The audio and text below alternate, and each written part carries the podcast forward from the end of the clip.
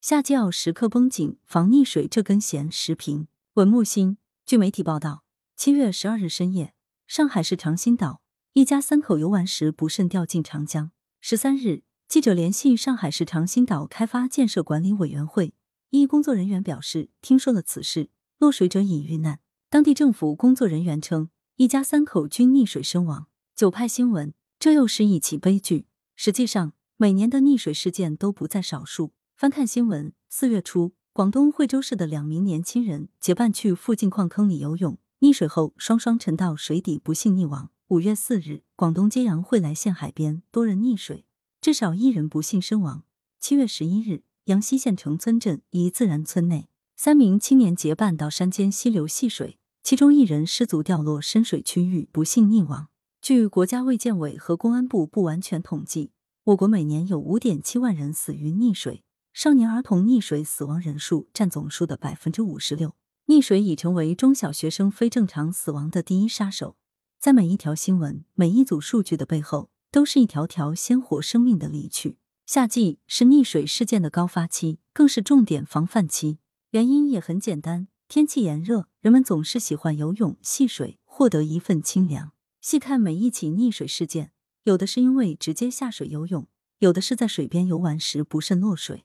水火无情，无论何种情况，夏季清水之际，防溺水的这根弦都不能放松。防溺水的提示和知识年年讲，岁岁提，但是仍然频发的溺水事件依然提醒我们，这样的提示并未过时。许多溺水事件都发生在当事人的疏忽大意之间，而这样的大意导致的，可能就是生命的代价。防溺水的宣传教育还需要入脑入心，特别是要下沉到村镇基层，提高全社会的防范意识。青少年学生是溺水事故中的主要群体，防范青少年溺水还需要学校、家庭、社会的多方努力。夏季正是暑假，学生们离开校园，缺乏在校老师的管束。如果家庭在疏于管理，特别是在留守儿童家庭，则可能酿成悲剧。除了学校和家庭切实担负起监护的责任，社会力量，例如民间的志愿团体等，应该积极补位，填补上可能的漏洞。农村是溺水事件频发的地区，除了水域较多，农村地区缺乏安全的游泳池同样是原因之一。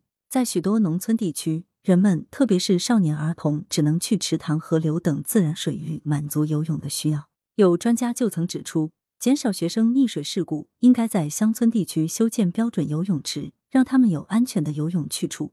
即便没有条件建设标准泳池，为人们提供安全的游泳场所也是应有之举。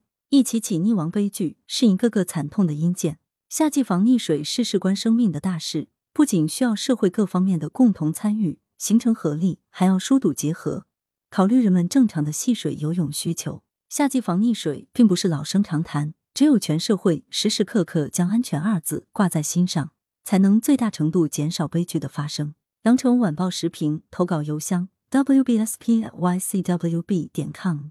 来源。羊城晚报羊城派图片视觉中国责编张琪王俊杰校对何启云。